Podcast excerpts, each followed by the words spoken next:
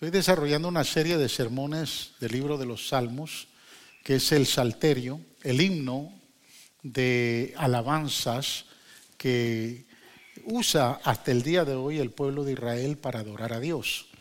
Y, son tan ricos en eh, conocimiento espiritual que un solo verso nos puede detener como nos va a detener este verso en el eh, Salmo 145, verso 9.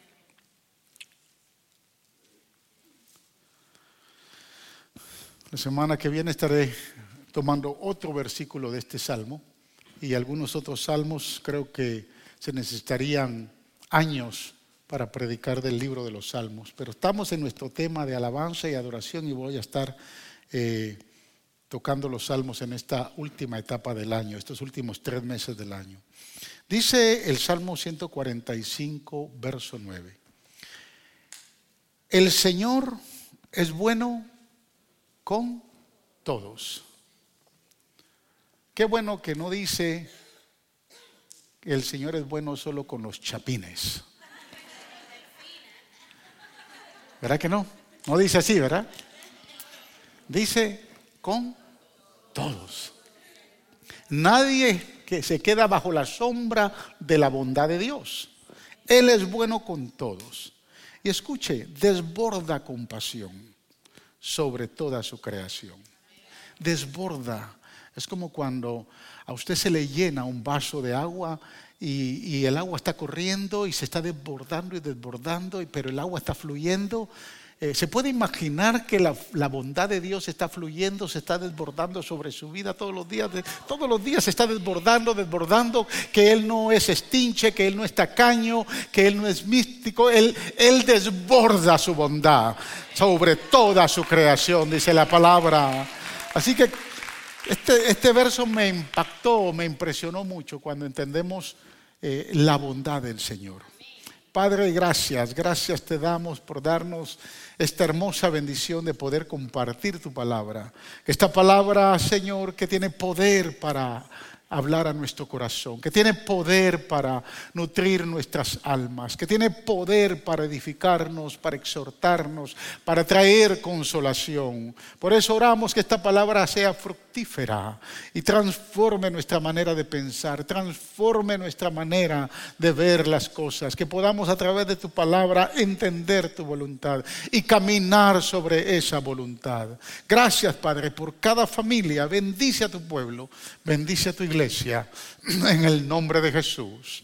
Amén y amén. El otro día se me cayó esto y yo creo que por eso es que la están poniendo un poquito más retirada.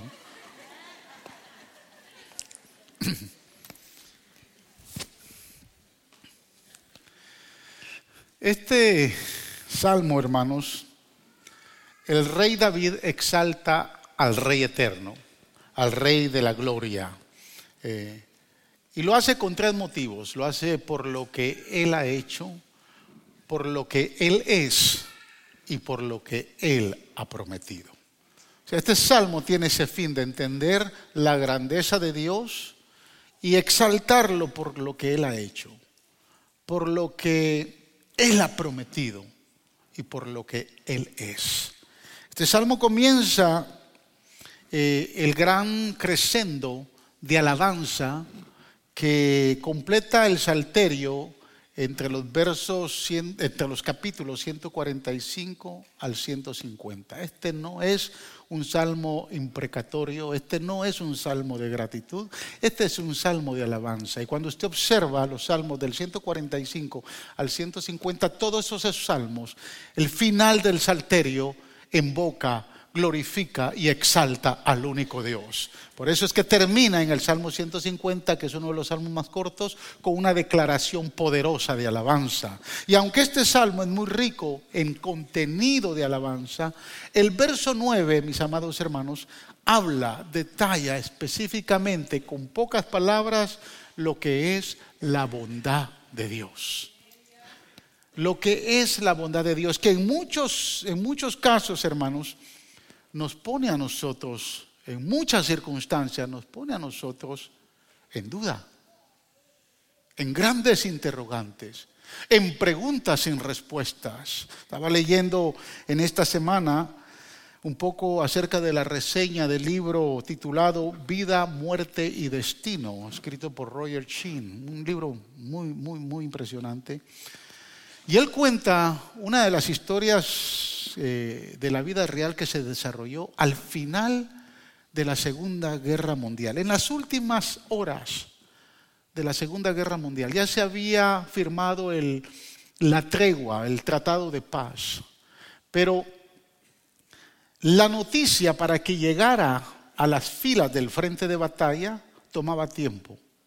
Y en esa última eh, hora de la guerra, un torpedo, un mortero, alcanzó a una tropa americana. Y todos fueron heridos. Y cuando uno de los soldados que fue herido observa su cuerpo, observa un gran hoyo y la sangre fluyendo, fluyendo. Y las últimas palabras de este soldado fueron, ¿es esto lo que Dios quiere para mí? Y luego murió. Son eventos como estos, hermanos, que inevitablemente nos llevan a las personas a cuestionar la bondad de Dios. Pero no solo a las personas, a muchos creyentes que en medio de dificultades, en medio de grandes problemas, de situaciones adversas, cosas que no podemos controlar, circunstancias que nos, llegan, nos llevan a hacer preguntas que no encontramos respuestas. A muchos creyentes les hace dudar de la bondad de Dios. Se cuenta de un hombre llamado Charles Templon, que fue evangelista entre los años 51 al 55, 1951 a 1955. Un poderoso evangelista eh, que predicaba para el Consejo Nacional de Iglesias aquí en Estados Unidos. Tenía un ministerio poderoso. Predicó ante 70 mil personas en el Soldiers Field de Chicago. Predicó y habló ante una multitud casi completa en el Rose Bowl de Pasadena, California. Predicó a multitudes en Radio City Musical, allá en la ciudad de Nueva York. Pero en 1958 se alejó paulatinamente de Dios y se alejó de su ministerio. Primero fue a trabajar a la televisión, donde se convirtió en un comentarista. Luego trabajó en la prensa escrita y finalmente llegó a ser el jefe de periodismo de la cadena BBC de Londres. Se volvió un gnóstico. Negó su fe en Cristo. Habiendo sido poderosamente usado por Dios, no quiso saber más de Dios. Y una de sus declaraciones fue esta. Miré al mundo y no me parece ver un Dios que podría describirse como un Padre bondadoso. Parece que Dios sigue indiferente al hombre y a todas sus criaturas. ¿Cómo un hombre usado por Dios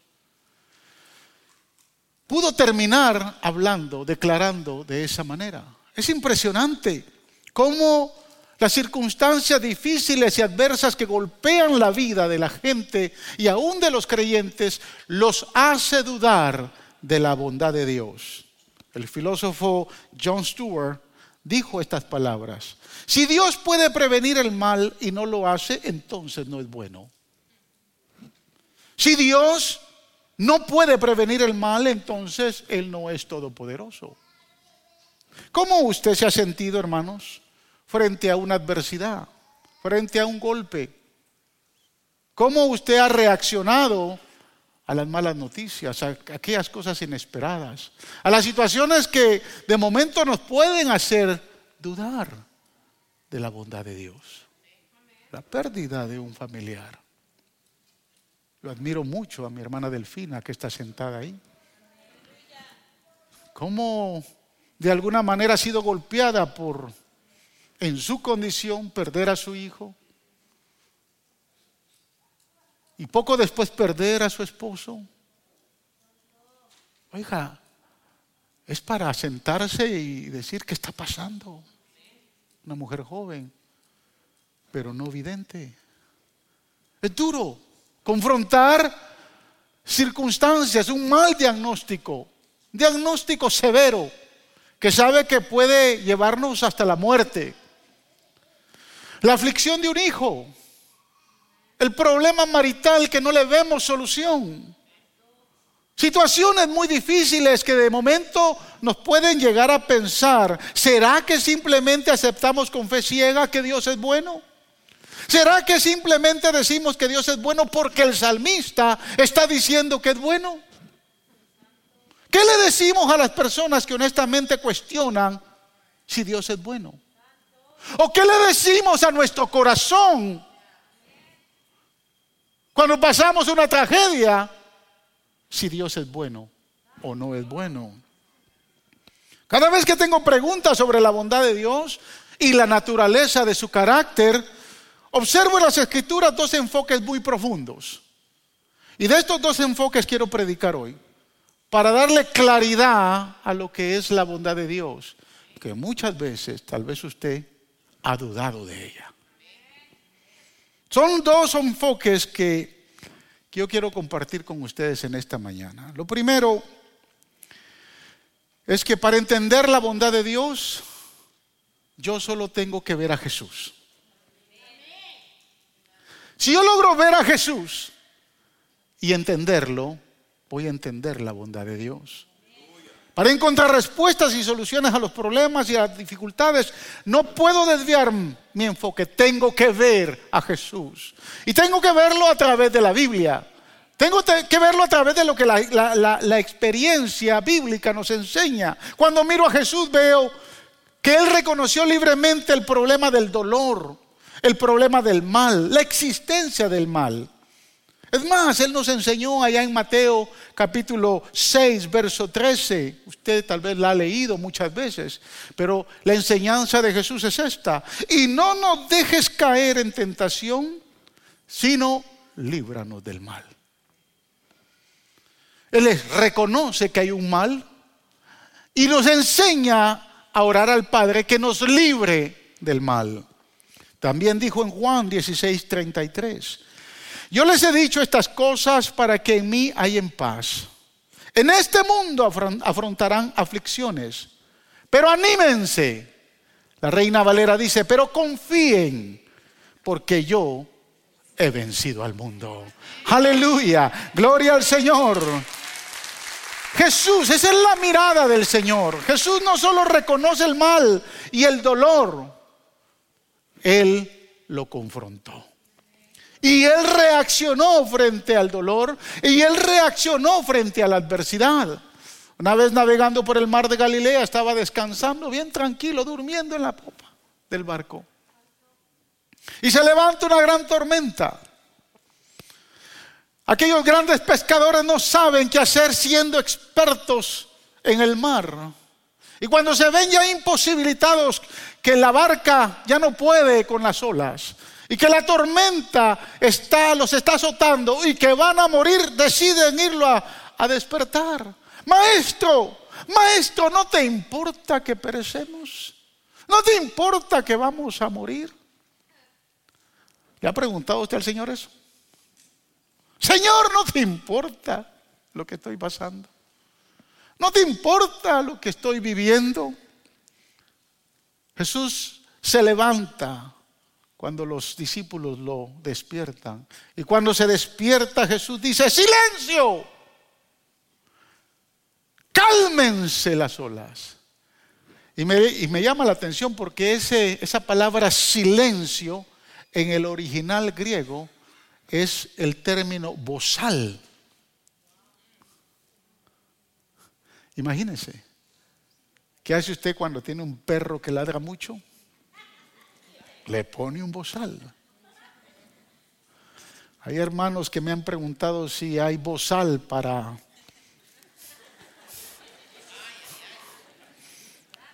O hermanas que me dicen, pastor, no habrá un bozal para... No los conozco, pero no sé si existen. Pero Jesús le pone un bozal a la tormenta, le pone un bozal al rugido del mar y le dice silencio, porque aquí está el Rey de Reyes. Aleluya. Es maravilloso ver esas expresiones del Señor.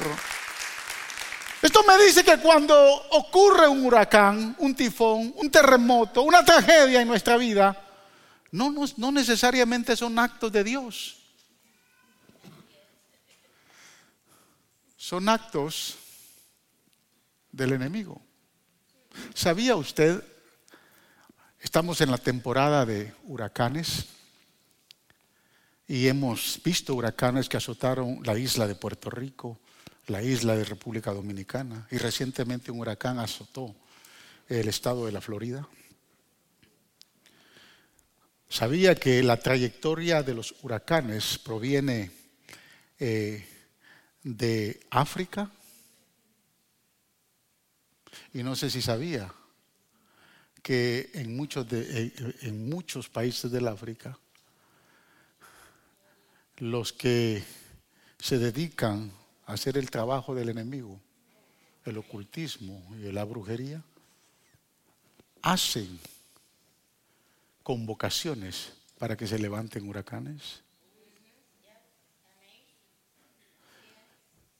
Ahora, yo quiero que usted me escuche. Pablo nos enseña algo bien interesante. Pablo dice en 2 de Corintios 4:4, el Dios de este mundo ha cegado la mente de estos incrédulos para que no vean la luz del glorioso evangelio de Cristo, el cual es la imagen de Dios.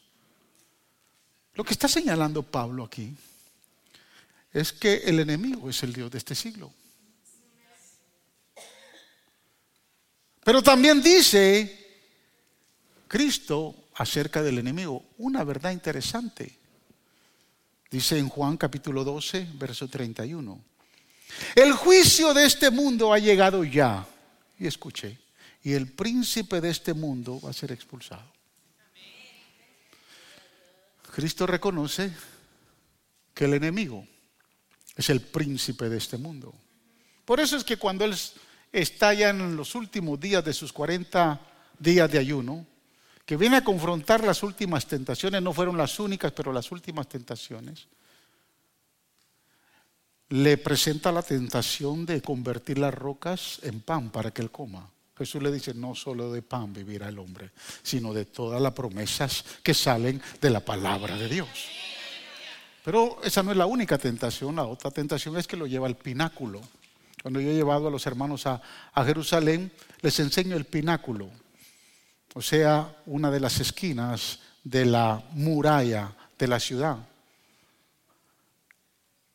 La Biblia dice que el enemigo llevó a Cristo ahí y le dijo, si te tiras,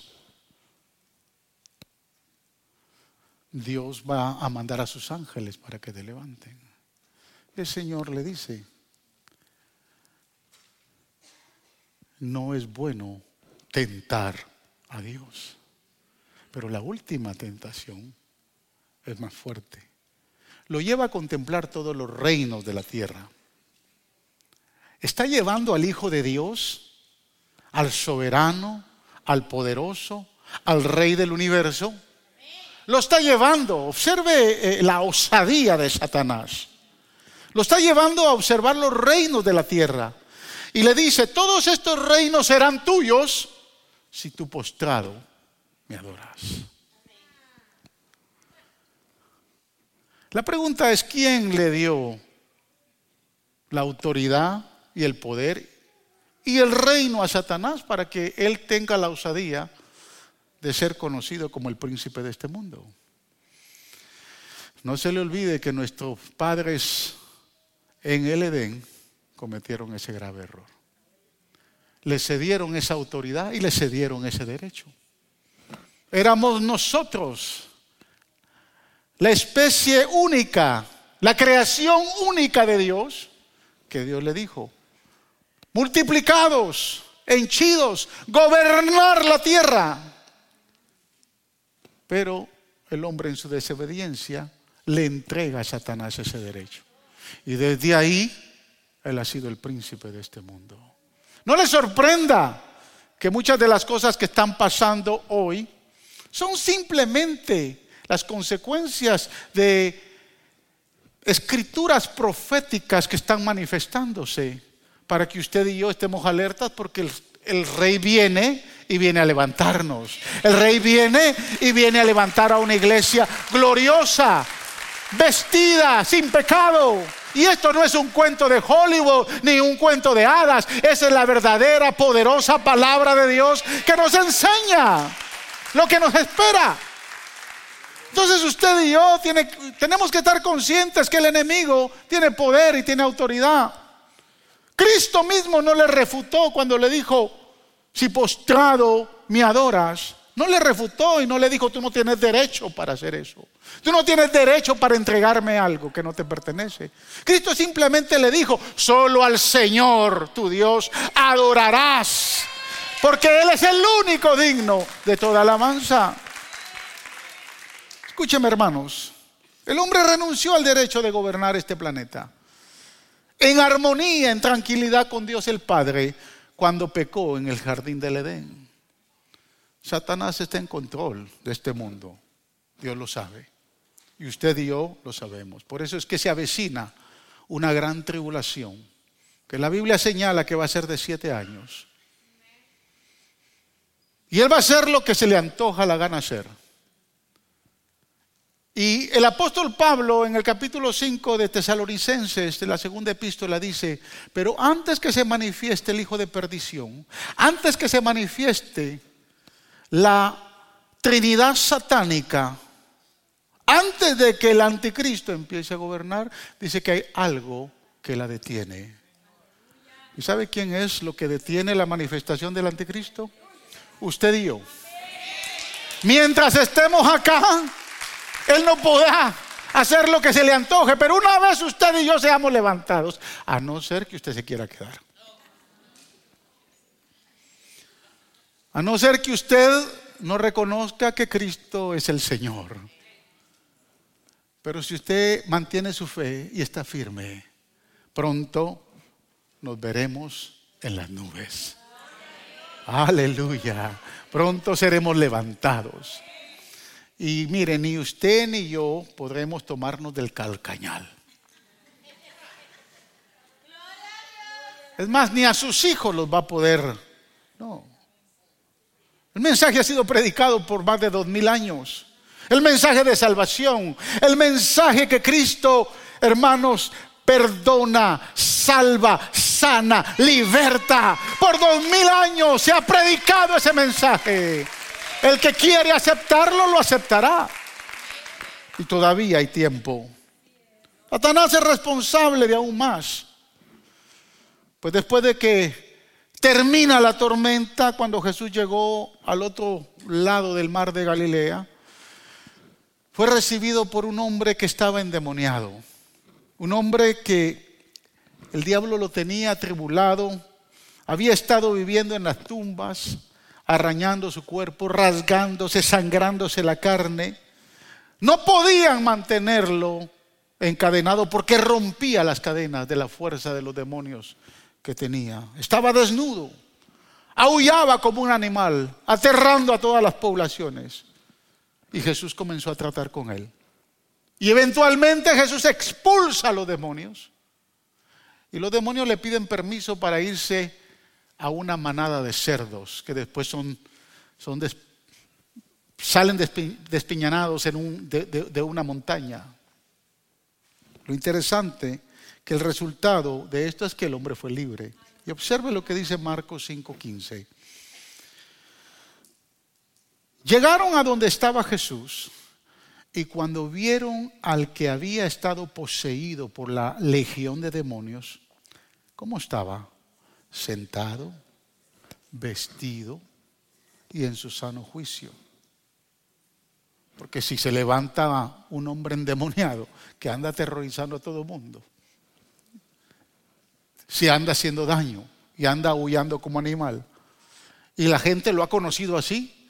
Después de que tiene el encuentro con Jesús y es liberado de los demonios, lo encontraron vestidito, sentadito y en su sano juicio.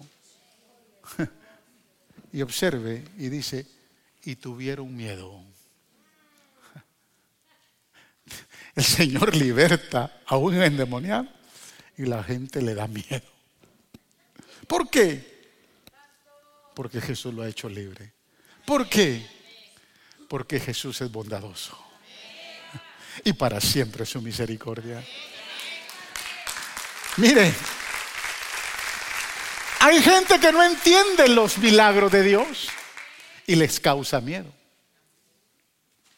Y ese marido sinvergüenza que tenía se convirtió. La gente no entiende eso. Por eso es que usted tiene que ser paciente y espere en el Señor. Su milagro llegará. Y ese tu hijo que es un drogadicto, un borracho, un irrespetuoso, que anda ahí haciendo, anda eh, en la delincuencia de las calles. Y de repente se convirtió y la gente dice, wow, ese muchacho ya no tenía solución. ¿Cómo que pasó? ¿Será posible? Solo la bondad de Dios puede hacer un milagro como eso. El diablo quiere traer confusión, pero nuestro Dios no es un Dios de confusión. Primera de Corintios 14:33 establece, porque Dios no es un Dios de desorden, sino un Dios de paz. Más bien, hermanos, el hombre se hace daño cuando se revela en contra de Dios cuando ignora los caminos y la palabra del Señor, cuando viola los mandamientos y preceptos de Dios. Y la pregunta que nos podemos hacer y que tal vez usted se ha hecho y alguna gente le ha preguntado, ¿por qué entonces, pastor, Dios no quita la tentación, borra al diablo y lo destruye? Y destruye a los demonios. ¿Por qué? Bueno, ahora no lo va a hacer. En su momento tanto el demonio, el, diablo y los demonios van a ser tirados al lago de fuego. Eso lo dice la Biblia y yo lo creo. Y por ahí se van a ir colados algunos que no quisieron obedecer a Dios. ¿Por qué entonces ahora Dios no lo hace? Bueno, por dos propósitos, por dos razones simples. Primero, porque Dios creó al hombre a su imagen conforme a su semejanza. Escúcheme lo que le voy a decir. Debido a que Dios es soberano, parte de su soberanía la implantó en su imagen con el hombre. Es decir, que le dio una voluntad, el derecho de elegir. Usted está aquí por derecho propio. Algunos, tal vez, algunos de momento la esposa tuvo que hacer un, tipo de negociación un trueque. Pero mi amor, vamos a la iglesia. No quiero. Y por ahí empieza la negociación, ¿no? Pero usted está aquí por voluntad propia. ¿Por qué? Porque Dios le dio el derecho a elegir. Él no nos hará vivir de acuerdo con su palabra, hermanos. Él no nos obligará. Él no nos obligará a violar la, libertad que Él nos dio. Él nos dio una elección. Entonces, ¿por qué rabiar y pelear con Dios y decirle, ¿por qué Dios no haces algo cuando me ves en problemas? Escúcheme, hermanos, declarar eso es injusto, arrogante y aceptar que Él no es bondadoso aún en tiempos de tragedia porque la bondad de Dios permanece para siempre. La bondad de Dios es continua. Dice el salmista al final del Salmo 23, declara algo muy poderoso. Dice, el bien, la misericordia, o sea, la bondad y la misericordia me seguirán todos los días. Son como dos perros a huesos son como mi perrito Chac Chac. Yo me voy a la oficina, ahí va el sinvergüenza detrás de mí. Y se, yo me siento y se sienta ahí. Yo me voy a la sala y va detrás de mí. Me voy al cuarto y va detrás de mí. Así es la bondad de Dios. La misericordia de Dios le seguirán todos los días de su vida. No descansa la bondad, no descansa la misericordia de Dios. Segundo, Dios no, solo nos hizo a su imagen y semejanza para darnos la, voluntad, la elección de elegir, valga la redundancia, sino que Dios nos hizo con un propósito y un propósito poderoso. Y ese propósito revela lo que Él ha deseado siempre, que tengamos intimidad con Él. Dice el libro del profeta Isaías, capítulo 43, verso 7. Para mi gloria yo los he creado. La versión traducción viviente dice, para que me adoren continuamente, yo los he creado propósito de Dios para con nosotros es que podamos adorarlo continuamente. Dios desea que le adoremos, que lo amemos. Y debido a que el verdadero amor, hermanos, exige una elección, Él no se impone. Él no se impone. Yo no puedo imponer que mi esposa me ame. Tiene que ser un deseo de su corazón. Usted no puede imponer que sus hijos lo amen. Es un deseo del corazón. Es voluntad propia. La alternativa frente a amar a Dios, escúcheme lo que le voy a decir. La alternativa, la elección que tenemos frente a amar a Dios es el pecado. Es el mal. Porque si yo elijo ignorar a Dios y decir, no quiero desarrollar intimidad contigo, Señor, no quiero nada contigo, Quiero vivir solo para mí mismo, hacer lo mío, trabajar en mi propia vida. Entonces, la única alternativa que tengo es la dirección al pecado y la dirección al mal. ¿Me escuchó? ¿Por qué? Porque Dios me dio libertad para escoger. Dios es bueno con todos. El salmista lo dijo. Dios es bueno con todos. Y sin embargo el hombre ha optado por someterse a este planeta y al diablo y a las consecuencias del pecado. El hombre como individuo ha optado por ignorar la intimidad de Dios, ignorar acercarse a Dios, no cultivar una relación con Dios y ha sido dejado a su suerte, lo que lo lleva a la destrucción. Esas son las razones por las cuales Dios no se deshace del diablo ahora, porque usted tiene una elección. Porque usted fue creado a la imagen de Dios y tiene el derecho a elegir. Y dentro de ese derecho a elegir, usted fue creado con un propósito, de tener intimidad, de estar cerca de Él y poderle adorar. Usted y yo elegimos lo que queremos. Usted y yo tomamos la elección. El segundo enfoque que me anima a entender mejor la bondad de Dios es entender la, genuina bondad de Dios desde la Biblia. No solo mirando a Jesús, pero mirando a toda la escritura. Hay un pasaje que nos ofrece un enfoque correcto sobre la bondad de Dios. Quiero que vaya conmigo ahí a Lucas capítulo 13, versos del 1 al 5, mientras que los muchachos por ahí se van acercando. Mire lo que dice Lucas 13 del 1 al 5. Quiero que le ponga atención porque yo le voy a dar un contexto, yo le voy a dar el contexto histórico, porque usted tiene que entender el contexto histórico de este pasaje, si no, no lo logra entender. Escuche, en aquella ocasión algunos que habían llegado le contaron a Jesús cómo Pilato había dado muerte a unos galileos cuando ellos ofrecían sacrificios. Jesús les respondió, ¿Piensan ustedes que esos galileos, por haber sufrido así, eran más pecadores que todos los demás? Les digo que no. De la misma manera, todos ustedes perecerán a menos que se arrepientan. Verso 4.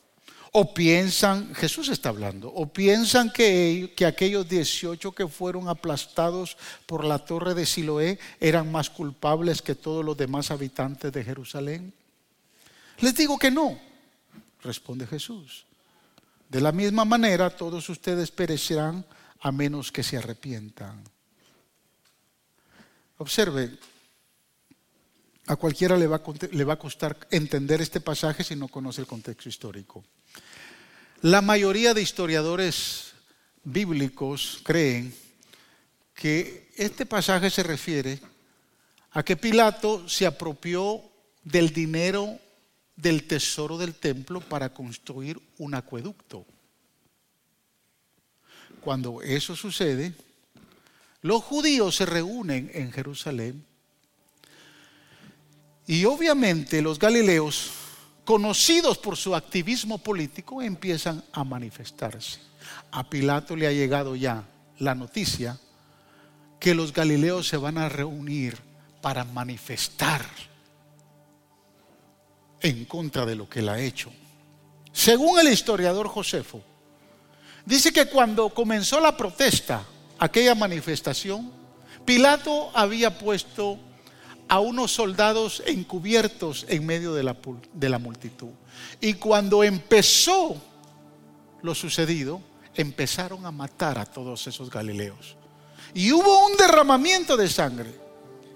Además de esta matanza, durante la construcción del acueducto, hubo una de las columnas que se empezó a debilitar y cuando cayó, mató a 18 personas.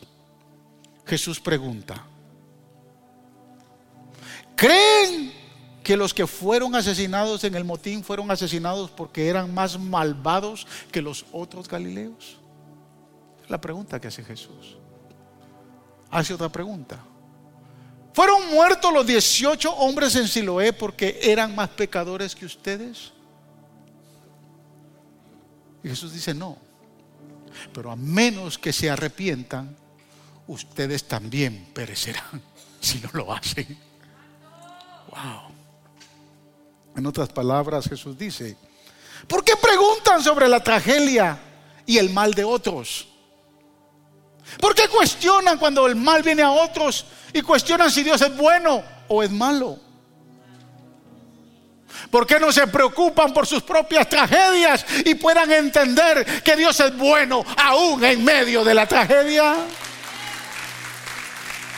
El profeta Jeremías lo declaró, estableciendo esta gran verdad en el libro de Lamentaciones, capítulo 3, versos 22 al 24. Observe lo que dice el profeta. El gran amor del Señor nunca se acaba. Y su compasión jamás se agota. Cada mañana se renuevan sus bondades. Cada mañana se renuevan sus bondades. Muy grande es tu fidelidad. Por lo tanto digo, el Señor es todo lo que tengo, en Él esperaré. Aleluya, aleluya.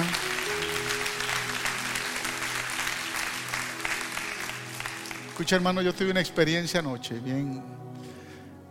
Le decía a los hermanos en la mañana porque prediqué en inglés y para mí es un desafío muy grande. Y cuando yo predico en inglés, me viene todo el estrés encima. Y entonces todas esas dolencias que, que yo he tenido desapare eh, eh, eh, se intensifican. Solo pensar que tengo que predicar en inglés. Si de hecho me pongo nervioso todavía predicando en español, imagínense en inglés. Y estaba pensando anoche cuando me acosté en la prédica y le dije a mi esposa, si encuentro a alguien con una persona que, que si todos hablan en español, les voy a predicar en español, pero apareció siempre, aparece alguien Y hermanos, estaba turbado. Estaba acostado en mi cama. Y me empiezan esos ardores como nunca antes. Y empecé a perder la respiración. Mi esposa estaba en el tercer sueño no la quise despertar. Yo respeto mucho el sueño de ella, pero empecé a perder la respiración. Y le dije, Señor, sabía que iba a predicar de la bondad. Y le dije, si hasta aquí llegué, Señor, te doy gracias. Y nos vemos en el cielo. Tenía temor que me fueran a dar un ataque de, Sí, honestamente me entró un temor y me puse a orar. Porque no merecemos, hermanos, la bondad de Dios, mas sin embargo Él es bueno. Él es bueno. En verdad cada uno de nosotros deberíamos de haber sido consumidos hace mucho tiempo, hermanos. Es solo por la bondad y misericordia de Dios que estamos vivos hoy y que podemos estar en esta casa adorando y exaltando al Señor. Es por su bondad. No es porque seamos niños bonitos. Escúcheme lo que le voy a decir. Mire tan impresionante que es nuestro Dios bondadoso. El aire que respiramos, ¿lo puede respirar? Ese aire que respiramos está compuesto de oxígeno y nitrógeno y otros gases muy variados. Ahora escuche lo que le voy a decir. Si el contenido de oxígeno que tiene este aire que respiramos se eleva un 2% más, hermanos, este mundo se incendia y todos quedamos quemados. Si un 2% más de nitrógeno se eleva, escúcheme, todos seríamos envenenados y muriéramos inmediatamente. ¿Quién mantiene la atmósfera en un equilibrio tan perfecto? ¿Quién? ¿Quién? Es Dios, porque Él es bueno. Y Él es bueno con todos. Nunca más cuestione su bondad. Si usted respira aire es porque Él es bueno con nosotros. Aun cuando la Biblia dice que todos nos hemos rebelado contra Él, que todos pecamos contra Él. Isaías 53, 6 dice, todos andábamos perdidos como ovejas, cada uno seguía su propio camino, pero el Señor hizo recaer sobre Él, ¿sobre quién? Sobre Jesús la iniquidad de todos nosotros. ¿Por qué? Porque el verso 5 antes de este verso 6 dice, Él fue traspasado por nuestras rebeliones. Él fue aplastado por nuestros pecados. Fue golpeado para que nosotros estuviéramos en paz. Fue azotado para que pudiéramos ser sanados. La reina Valera dice, por sus heridas hemos sido curados. Aleluya. Aleluya. Él es bueno, Él es misericordioso con cada uno de nosotros. Él es lento para la ira y grande en misericordia. Él es muy paciente. Póngase de pie y nos permite seguir hasta que lleguemos al lugar de arrepentimiento, al lugar de entrega, al lugar de decirle gracias Señor por tu bondad. La pregunta no es por qué existe el mal. La, la, pregunta sería, ¿por qué Dios es tan bueno? ¿Por qué Dios es tan bueno con nosotros? Razón tenía el salmista cuando dijo, el Señor es bueno con todos. Desborda compasión sobre toda su creación.